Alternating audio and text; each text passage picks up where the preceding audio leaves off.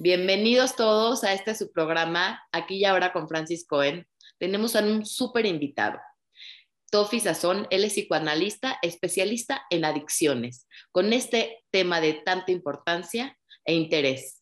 ¿Hablemos de adicciones? Bienvenido, Tofi. Muchísimas gracias, Francis. Gracias por esta invitación. Ya estuve alguna vez en tu programa con mucho gusto y pues me da mucho gusto que se repita esta oportunidad de platicar y de conversar sobre un tema que a mí me ha apasionado desde hace muchos años y que me encanta hablar de ello, que es el tema de las adicciones. Entonces, pues gracias a ti por la invitación. Gracias, Tofi. Bienvenido y para mí también es un gusto y un honor que estés acá otra vez. Este, es un tema de mucho interés en el que hay mucho tabú, es muy importante y la información siempre calma, siempre ayuda, ¿no? Y platícanos, por favor, ¿qué es las adicciones? Bueno, una adicción es em, es, una palabra que se ha utilizado mucho para hablar de diferentes eh, conductas que principalmente eh, la persona que las tiene no las puede parar. O sea, son conductas que hace una persona, ya sea el consumo de alcohol, el consumo de... o cualquier otra conducta que hace una persona y que no puede detener, que no se puede parar, no puede frenar, digamos, a su voluntad. Tenemos adicciones a sustancias químicas, tenemos adicciones a comida, es un tema muy polémico porque hay mucha investigación que intenta sustentarla, pero hay otra investigación que dice que la comida no genera una adicción. Es un tema polémico, pero muy interesante y muy apasionante. Pero también tenemos adicciones, se puede hablar de adicción al ejercicio, adicción al juego, una adicción que ahora en México está fuertísima, o sea, tenemos muchas solicitudes, mucha demanda terapéutica de, de familiares y de pacientes que tienen problemas de adicción al juego Cualquier conducta que una persona no pueda detener se le llama comúnmente una adicción. Aunque realmente, eh, oficialmente, digo, podríamos solamente hablar de adicción al alcohol y drogas, adicción al trabajo, adicción al ejercicio, adicción a la comida y adicción al sexo. Ok, o sea, lo que entiendo por lo que dices es que hay dos tipos de adicciones, a sustancias y a conductas, a comportamientos, ¿no? O sea, de alguna manera genera lo mismo esta parte en donde dices que no se puede parar, que de entrada produce un cierto placer a corto plazo, pero a largo plazo consecuencias negativas y aún así no se puede parar. Y hablas de algo muy importante que es, no es cuestión de voluntad, ¿no? No es esta parte en donde uno pueda parar cuando hay una adicción. ¿Qué pasa? ¿Qué hace que no se pueda parar? Bueno, déjame decirte algo nada más. Eh, sí, casi siempre es una que genera placer, aunque también tenemos eh, situaciones donde la gente no puede parar de consumir y el consumo ya no les da placer. En un principio da placer, pero muchas veces cuando avanza mucho la adicción, digamos, el consumo ya no, ya no, ya no genera ese placer. Sin embargo, no se puede parar y no se puede parar porque se generan una serie de reacciones a nivel cerebral donde el sistema, el cuerpo pide el consumo, el cuerpo pide la sustancia.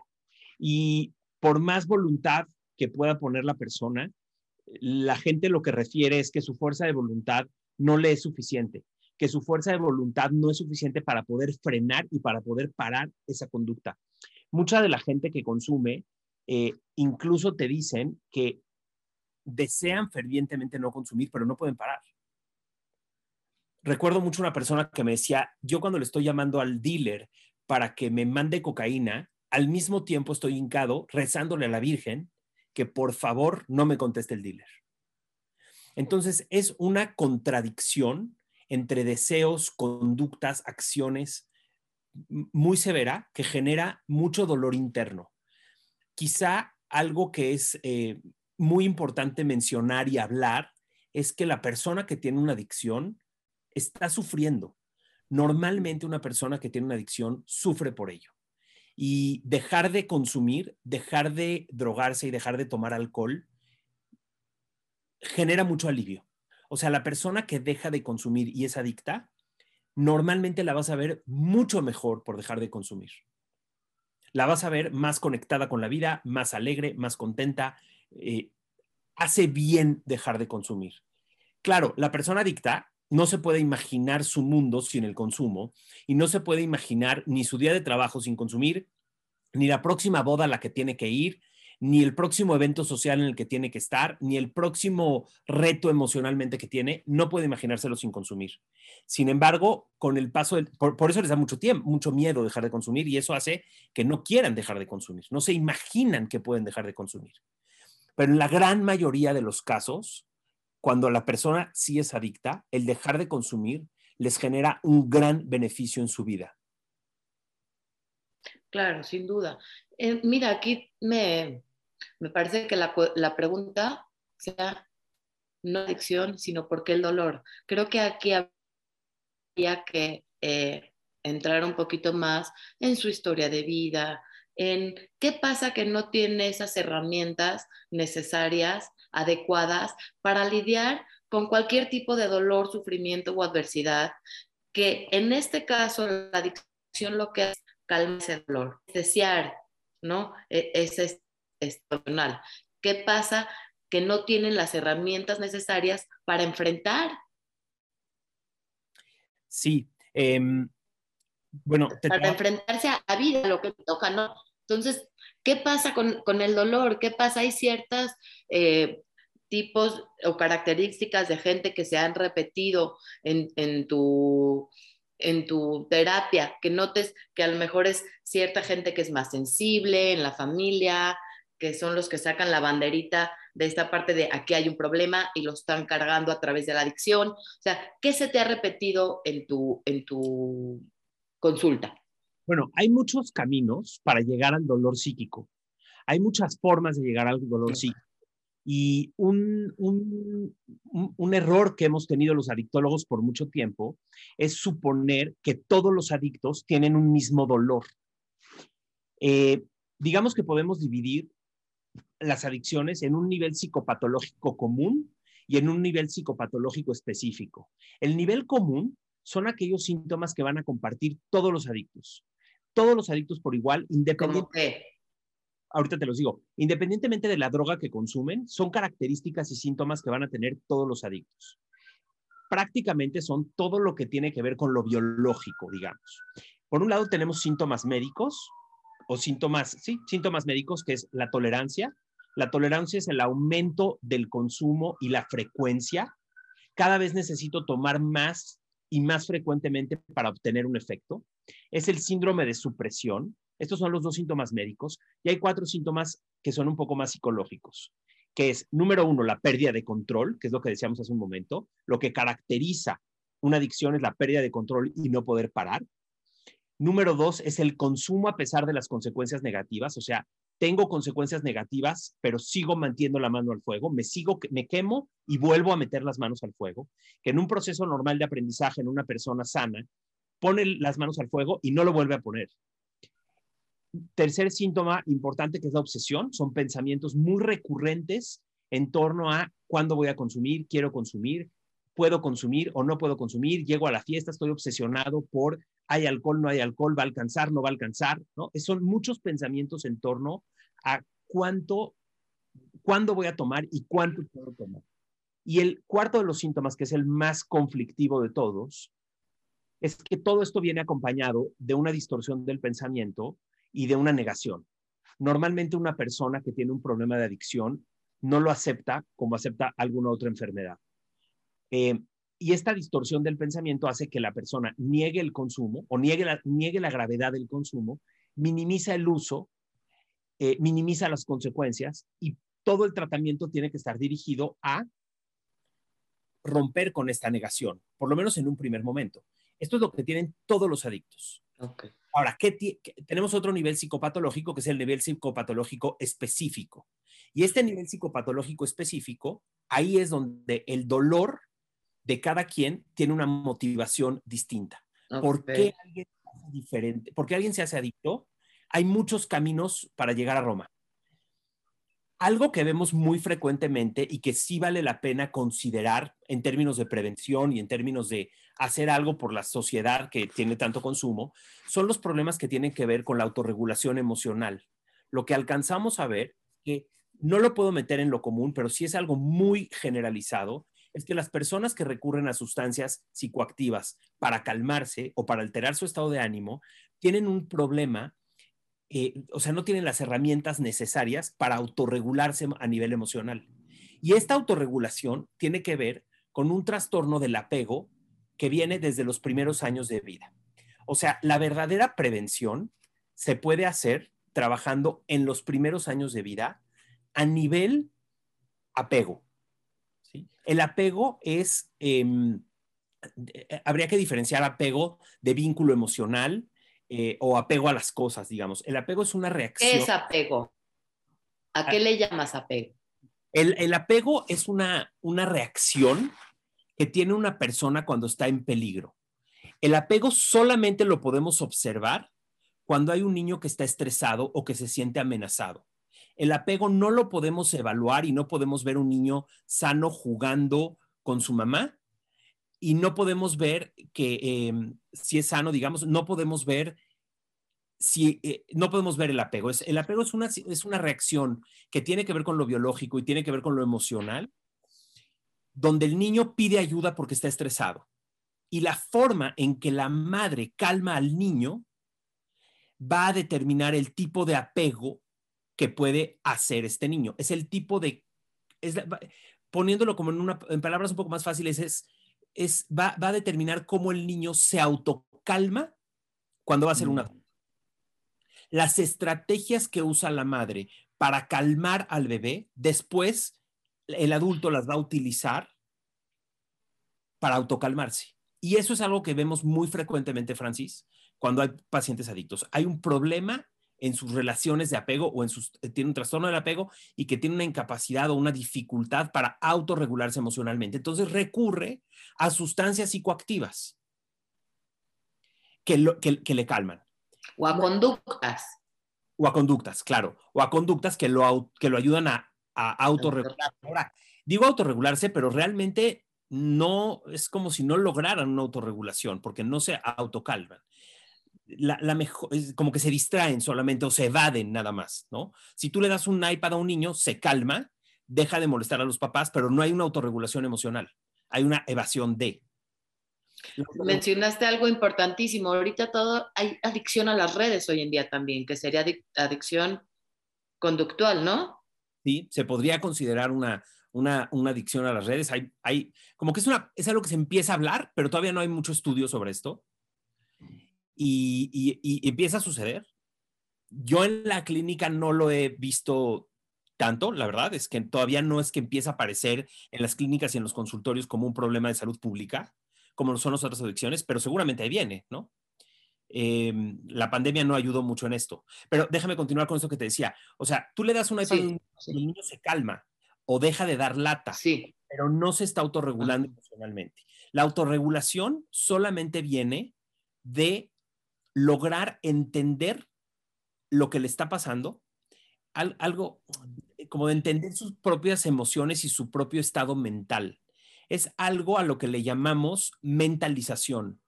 La mentalización es la capacidad que tiene una persona de pensarse a sí mismo y de pensar en el otro también. Tiene mucho que ver como con las raíces o las bases de la empatía. Y esto se da en los primeros años de vida en la primera infancia en la relación con las figuras más importantes, que normalmente es la madre, pero las figuras de apego. No siempre la madre es la figura de apego. ¿Y qué crees? No en la teoría del apego, no necesariamente tiene que ser la madre. Lo importante es que tenga un apego seguro, pero puede ser la abuela, puede ser una nana, puede ser el papá. ¿De qué edad a qué edad será el apego? Bueno, todo el tiempo tenemos apegos. O sea, nosotros ahorita tenemos apegos. Si tú ahorita tienes un, choque o una noticia que te da un shock emocional, digamos, tú piensas que a la primera persona que le hablas es tu, figura de apego, ¿no? O sea, cuando, tú, ah, estás, cuando tú estás estresado, buscas a una persona. Entonces, a lo largo de la vida vamos cambiando de figuras de apego, que son las, las personas que nos calman, por decirlo de alguna manera. O sea, no hay una edad que se determine o se internalice esa figura de apego. Sí, la primera aprender. La, primera, y la primera infancia le podemos llamar del 0 a los 6 años más o menos. Ok. No podemos ser súper tajantes en cuestión de edades, ¿no? Este, pero en los primeros seis años de vida es cuando se, se, se ve. Ahora, Sí. hay formas de evaluar el apego hasta en, los, en el primer año de vida, ¿eh? Tú puedes detectar en el primer año de vida, hacer una evaluación y detectar si hay una diada madre-bebé que está en riesgo de ser, de, de- de- ser una diada, eh, eh, ¿cómo decirlo? De, tener un apego desorganizado y entonces ahí poder in- intervenir.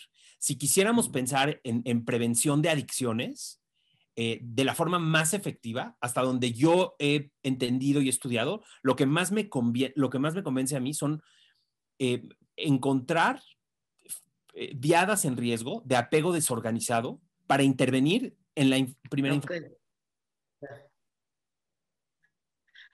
Entonces lo que entiendo es que la invitación es a trabajarse uno mismo, siempre, ¿no? Porque para tú poder generar un apego seguro con tus hijos, tendrías tú que saberte autorregular y generar tus emociones de manera adecuada para poder autorregular las del, las del bebé, ¿no? Porque ¿cómo puedes enseñar algo que no tienes tú? Entonces aquí la invitación es con uno, a uno generar esas herramientas necesarias para que cuando pasan situaciones que nos amenazan, porque la vida está llena de situaciones adversas que nos amenazan, de dolor, de sufrimiento, de incertidumbre. Entonces, entonces, ¿cómo yo gestiono eso que está pasando allá afuera? ¿Cómo yo me autorregulo? Va a hacer que yo le pueda enseñar a mi hijo a autorregularse o no. Sí, pero le sumo algo a lo que estás diciendo, Francis, que es muy interesante. So, esto solo se da en situaciones de estrés. Ok. Entonces, ¿qué quiere decir? Si una mamá y un papá se van a, de fin de semana a la playa y la pasan increíble con sus hijos, ahí no están forjando el apego. Si llegan después de las vacaciones y en la noche hay una situación estresante y el niño le da, se pone grave y la mamá reacciona y hay gritos y hay estrés, eso es lo que forma el tipo de apego. Ay. Entonces, no importan, aquí es, es, es bien duro, pero no importan los buenos momentos. Entonces, para todas las gentes que dicen, bueno, eh, eh, estuve una semana increíble con mis hijos, pero cuando estuvimos estresados fue un grito, nada más, o, o en la, durante la tarde nada más exploté. Bueno, ahí, en las situaciones de estrés es donde se forma el apego. Y eso es bien importante porque hay sí. muchos padres que se conectan con las buenas emociones de sus hijos, ¿no? Y van al festival de las, del Día de las Madres y lloran y los abrazan y están emocionadísimos, pero llegan a su casa, el niño tiene una situación estresante y gritan. Y muchas veces piensan, bueno, se compensa. No, no se compensa. El apego solo se forja en situaciones de estrés. Por, por eso es difícil, porque cuando, cuando, cuando estamos estresados es cuando nos tenemos que calmar nosotros para calmar a los hijos. En esas situaciones caóticas donde todo el mundo está estresado, ahí es donde se forma el, el, el tipo de apego. Ahí es donde se modulan las, las, las, las relaciones y no cuenta tanto los buenos momentos. Entonces aquí este un punto importantísimo, la importancia del apego, que de ahí viene la prevención y que se da en los momentos de estrés. En los momentos. Entonces, esto es, sí, sí, sí. Sí, entonces, de alguna manera, ¿qué pasa, por ejemplo, cuando en una misma familia tienen la misma genética, la misma, los mismos papás, y por qué un miembro de la familia es el que porta la adicción? Bueno, justamente la teoría del apego nos explica muchas cosas, porque el tipo de apego que tenemos no importa tanto, aunque, hayas, aunque hayamos tenido los, los, mismos padres entre los hermanos, eh, nacimos en diferentes momentos de vida de los padres, le confrontamos a, las, a los padres diferentes cosas, los padres depositan en los hijos diferentes cosas, y eso hace pues, que haya cierta diferencia. Ahora, el apego tiene mucho que ver con la resiliencia con la capacidad que tiene un individuo de enfrentar las situaciones difíciles. Y una gran hipótesis. ¿Y eso se trae? No. ¿Se tiene, trae? No, ah. no, no, tiene que ver con el apego. O sea, cuando tú dices, ¿por qué hay gente que aguanta esas situaciones y gente que no? Es porque tienen un apego seguro. El apego es lo que te permite enfrentar situaciones complicadas.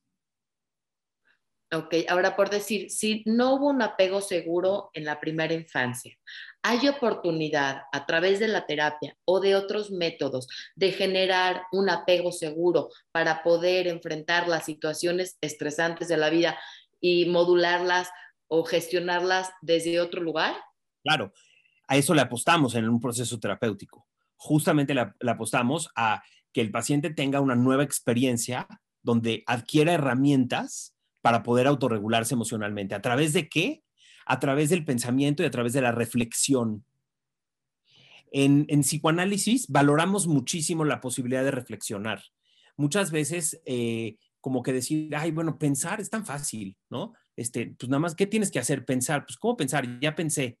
No, el pensamiento es una función humana súper abstracta, muy complicada, y pensar sobre nosotros mismos y cómo una experiencia nos ha marcado y cómo una experiencia la hemos repetido y qué hemos hecho con esa experiencia, a dónde la hemos llevado, es una tarea súper compleja que requiere de mucha fortaleza emocional y psicológica.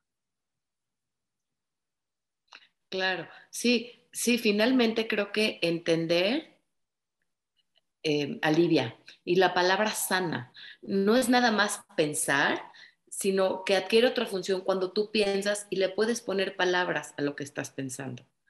Y eso es lo que permite de alguna manera que se acomoden ciertas emociones, ¿no? Que a lo largo de la vida no hemos podido de alguna manera gestionar, porque es aquí lo que, no, cada persona pues es distinta a pesar de que vivió en el mismo círculo y pues tiene que ver con esta parte de tu primera infancia, ¿no? Como dicen, infancia es destino. Infancia es destino. Ahora. tanto. Sí. Oye, este, ¿cómo? No, que infancia es destino y por ahí dicen y no tanto, ¿no? O sea.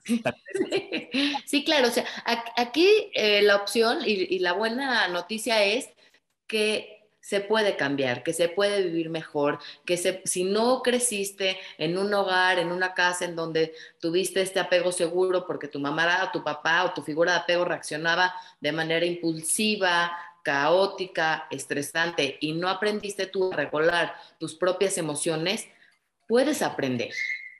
Dijiste algo muy importante, Francis, que lo quiero retomar por el título de la plática. Apalabrar, ponerle nombre a las cosas, em, es una es algo muy importante en temas de, de, adicciones. Incluso hay quienes dicen que adicción, la etimología de la adicción es adicción, no comunicación. El antídoto es la comunicación. Cuando tú ves, eh, por ejemplo, los tratamientos de adicciones en la gran mayoría de las clínicas, ponen mucho acento en la necesidad de que el paciente reconozca sus emociones. Casi siempre en una clínica de tratamiento, todas las actividades, terapias, etcétera, comienzan cuando cada uno se presenta y dicen, hola, yo soy fulano de tal y me siento triste o me siento angustiado. Hay un constante esfuerzo por parte de un equipo terapéutico porque el paciente haga contacto con sus emociones, porque ese contacto con sus emociones es, o sea, la hipótesis es que ese contacto consigo mismo y sus emociones va a ser gran parte de lo que lo va a ayudar a sanar. Y sanar implica tener herramientas para recurrir a otra cosa cuando tengo deseo de consumir. Mm. Mira, qué interesante y qué importante lo que dices, porque parecería natural poder identificar nuestras emociones, parecería que es lo que toca, pero en una historia de vida o en una educación a donde nos enseñaron a, callar las emociones, a, a, no estar en contacto con nuestras necesidades y a no hacerlas valer, cuando esa persona crece, le es tan difícil identificar las emociones como no consumir. Claro. Que me imagino que se produce un cambio simultáneo cuando empieza a validar las emociones y de entrada, pues no hay emociones malas, las emociones son, no hay buenas y malas. Lo que pasa es que las hemos catalogado como la felicidad es buena, la tristeza es mala, eh, la tranquilidad es buena, la angustia es mala. Y finalmente todas traen un mensaje, el, enojo lo que nos dice es, pues hay alguien allá afuera que está transgrediendo mis límites y me tengo que mover, ¿no? Eh, o la tristeza hablo de un duelo, de una pérdida, ¿no? Entonces, de alguna manera, poder perderle este miedo a las emociones incómodas o que no nos gustan, porque no es que son malas, pero sí, el que está enojado pues no, no siente rico estar enojado y el que está triste pues no quiere estar triste. Pero ¿qué pasa cuando estas emociones que son tan dolorosas las calmamos a través de las adicciones? Ni las identificamos, ni las nombramos, ni las gestionamos y no se van únicamente por un periodo corto, lo que dura el consumo de la sustancia o de la conducta, pues sí, sí se tranquilizan, pero regresan y posiblemente con mayor intensidad. Sabes que eh, necesitamos esas emociones, no podemos negar las, las que les llamamos negativas. O sea, por ejemplo, el coraje, el coraje te ayuda para sanar. La angustia, la angustia es una angustia, lo dijo Freud hace millones de años, bueno, no millones, pero muchos años. Este, es una angustia señal hay una angustia que te avisa de que hay un peligro. Claro. Real o imaginario. Claro. Pero no tuviéramos angustia, es muy preocupante. Si no tuviéramos culpa, pues podríamos golpear y no sentir remordimiento. No habría tampoco, claro. Sí, seríamos, sí, psicópatas o estaríamos muertos. Hay culpas persecutorias, ¿no? Que son más patológicas y culpas, eh, digamos, más sanas que nos ayudan a reparar, ¿no? Claro. Eh, por decirlo de alguna manera, pero todas las emociones se necesitan de alguna manera y tienen una función. Claro, lo que no está permitido siempre o adecuado es lo que hacemos con la emoción. La emoción es bienvenida. ¿Qué hacemos con la emoción? Por ejemplo, si yo estoy enojada, porque estoy enojada no se vale pegar o no se vale maltratar al de afuera. ¿No? entonces, las conductas son las que no siempre son adecuadas. Es por eso que hay que aprender a enojarnos bien y hay que aprender a gestionar estas para podernos autorregular y así transmitir y poder generar este apego seguro, ¿no? Volvemos a lo mismo, conectando. Cuando yo me enojo bien, ¿qué es enojarse bien? Pues que yo puedo a lo mejor moverme, enojarme, permitirme sentir el dolor, escribir si es necesario, pegarlo a un cojín, ¿no? Cada quien encuentra sus formas de, de sacar todo esto, ¿no? Pero ¿qué pasa cuando de entrada no lo identificamos? Y segundo, no lo gestionamos. Claro, porque un poco poniéndole aderezo a esto que dices tú, digamos, las emociones y los pensamientos no son controlables. Digo, hay quienes piensan que podemos controlar el pensamiento. Yo no estoy totalmente de acuerdo. Ok. El pensamiento tiene una parte involuntaria muy importante que surge, te vienen fantasías, te vienen ideas y no siempre las puedes gestionar y cambiar. Y las emociones también son involuntarias, pero la conducta sí es voluntaria. Mm. Tú sí puedes frenar una conducta. Tú no puedes dejar o sea, es posible, por ejemplo, que una persona que está dejando de consumir tenga deseos de consumir y tenga pensamientos en torno al consumo. Y yo siempre les digo, no me importa que quieres consumir y que tengas muchísimas ganas de consumir y no me importa que pienses en consumir, lo que me importa es que no lo hagas. Las ganas van a, van a surgir. Y esto es bien importante. Eso es bien importante porque podrían pensar los adictos que lo que les van a quitar es el deseo y las ganas. Y no. Eso no va a pasar. Y a, veces como que se frustran y dicen, bueno, quítame las ganas de consumir. No, esas no las puedo quitar. Esas el tiempo las quita, sí las quita. Pero hay gente que tarda mucho tiempo. Pero hay gente que tarda mucho tiempo. Pero sí, la experiencia de vida y tener experiencias en la vida sin consumir, quita las ganas de consumir.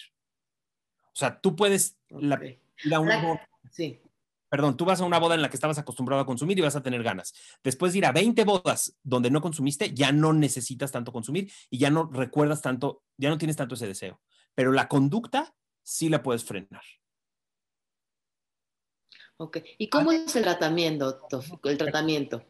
Perdón, a menos que un trastorno del control de impulsos y sean conductas impulsivas y es otra cosa, pero normalmente una conducta es voluntaria y tú la puedes controlar. Perdón, ¿qué me preguntabas, Francis? ¿Cómo es el tratamiento en las adicciones? A grandes rasgos, porque sé que implica este, eh, cierto, ciertos, eh, ciertos pasos. Se tiene que empezar por lo común. A grandes rasgos. Sí, se tiene que comenzar por, el, por lo común, por el nivel psicopatológico común, y después nos podemos ir a lo específico. Y lo común se puede tratar en grupos de autoayuda, a veces en clínicas de recuperación. Las clínicas necesitan y deben de trabajar en el nivel común no, no deben de entrar a lo específico. en contadas ocasiones sí, pero generalmente se deben de quedar en los síntomas comunes, ayudar a que el paciente deje de consumir. Y ya en un proceso terapéutico se debe de entrar al nivel psicopatológico específico, que es a conocer todas las motivaciones por las cuales la persona consume, qué significado tiene a nivel inconsciente el consumo, qué significado tiene la experiencia de consumir. Y ahí es donde podemos entrar a muchas otras cosas. ¿no? Claro. Ay, muchísimo. Fue muy valiosa para mí esta plática y refuerza otra vez lo mismo que yo siempre digo. Este, ir a terapia debe estar en la canasta básica, porque si quieres estén bien los de tu alrededor, lo mejor que puedes hacer es tratarte tú, estar bien tú, porque puede dar afuera lo que no tiene adentro. Y hay hay tanto por lo que tenemos eh, que vivir, hay tanta eh, gozo, alegría, felicidad en la vida, pero no siempre tenemos la capacidad de bajar eso y de contactar con eso. Y creo que los procesos terapéuticos nos ayudan a vivir mejor que sí se puede vivir mejor. Y sobre todo cuando hay una adicción, que se sufre mucho, porque lo que hay abajo de las adicciones es mucho dolor. Entonces es como eh, dar una ventana, abrir una puerta a poder contactar con gente como tú, con especialistas en adicciones, ¿no? Que hoy en día hay tanta información y tanto acceso para vivir mejor, ¿no? Pero esta parte de la voluntad de buscar a alguien especialista como tú en adicciones, porque sí se puede. Las adicciones suelven. Sí, claro que sí, claro que sí. Entonces, si nos puedes proporcionar tus datos, Tofi, en dónde te podemos encontrar, qué cursos vas a dar y qué te, con qué te gustaría cerrar. Bueno, yo me pueden encontrar en Instagram. Tengo una página en Instagram, Tofi Sazón, Tofi T-O-F-I-E, no sé si la puedan poner por aquí. Sí, claro. Tofi Sazón, T-O-F-I-E, guion bajo, S-A-W-S-O-N, me parece, algo así. te lo paso bien. Y este, ahí doy a veces muchos eh, lives, ahí pueden encontrarme. Y ahorita voy a empezar en enero, empieza un diplomado sobre adicciones para todo público. Son 12 sesiones, 12 clases de una hora y media. Los viernes es por Zoom. Y este, ahí en la página van a encontrar la información. Eh, ahí está la información de cuándo comienza este curso y cómo se pueden inscribir al que quiera. ¿Y qué mensaje te gustaría para cerrar esto? Algo que nos, nos quieres compartir. Yo, Francis, me uno a lo que dices. Es importante que la gente sepa que sí se puede salir de este tipo de problemas, que sí la salud mental es algo en donde tenemos que poner atención. Y además de, que tenemos que poner atención en la salud mental, es algo que sí se puede mejorar. Se ha menospreciado mucho la salud mental y se ha minimizado su importancia, pero la verdad es que al final, si tú entrevistas a una persona y le preguntas qué desea y qué necesita, lo que necesitan es salud mental para no tener estos niveles de angustia tan altos que tenemos en la vida. Justo ayer, eh, Francis, me llegaba un, mail de, UCLA, la clínica UCLA, donde tienen una estadística impresionante sobre depresión. Fíjate, 280 millones de personas en el mundo tienen depresión. El 75% no se trata la depresión. Una de, una de cada cuatro familias tiene una persona con depresión o con un problema de salud mental en, su casa. Y se espera que la depresión va a aumentar de una forma muy significativa en los próximos 20 años. Entonces, como profesionales de la salud mental y como miembros de la sociedad, tenemos la obligación de hacer algo a nivel salud mental. Sí, me parece haces me parece muy valioso, ¿no? O sea, muchas gracias. Forma de, cada uno desde su trinchera, ¿no? Los profesionales de la salud tenemos que trabajar desde donde podamos o desde, desde lo que nos guste, de los, desde lo que sabemos hacer para ayudar a esta, este gran problema de salud mental que hay a nivel mundial. Sí, y comenzaría con esta parte que es quitar el tabú ir al psicólogo y al especialista no es para Si a ti te duele el estómago, vas a un gastroenterólogo y te tomas su tratamiento. ¿Por qué si estás pasando por depresión, por angustia, por ansiedad, por algún tipo de adicción, no vas con el especialista y sigues el tratamiento? ¿No? Es como de alguna manera eh, quitar estos estigmas que hay alrededor de todo lo que es la salud mental y no es una vergüenza. Somos humanos, entonces tendremos que humanizarnos porque el ser humano pues pasa por situaciones difíciles, incómodas, dolorosas y que la mayoría de las veces no cuenta con las herramientas necesarias para gestionarlos. Entonces, tener un apoyo, tener un acompañamiento en nuestros procesos hace que podamos vivir mejor nosotros y los de nuestro alrededor. Muchas veces me preguntan, ¿cómo le hago para ser mejor mamá, para ser mejor esposa, para ser mejor hija, ser mejor persona? Trabaja en ti, porque a medida que tú estés bien, tu círculo va a estar bien. Totalmente. Entonces, tomar responsabilidad propia. En vez de querer eh, cambiar al de afuera, ¿cómo le hago para que deje de tomar, para que deje de comer, para que deje de consumir, para que deje de gritar? Cambio. Cuando yo cambio, todo cambia. No, es un dicho que me gusta mucho, es nada cambia, pero si yo cambio, todo cambia. Es cierto. Muy cierto. Pues muchísimas gracias, Tofi. Fue un verdadero gozo y un placer tenerte. Por favor, es una súper, súper, súper psicólogo, yo se los recomiendo con los ojos cerrados, el que esté en, en, este momento con alguna necesidad, ya sea de adicciones o no de adicciones, este, con un dolor, con un padecimiento, no duden en pedir ayuda. Pedir ayuda es valientes, no es de cobardes. Y si les compartan, si creen que alguien lo necesita, le va a servir escucharlo, compartan. Gracias, Tofi. Muchísimas gracias, Francis. Que estés muy bien.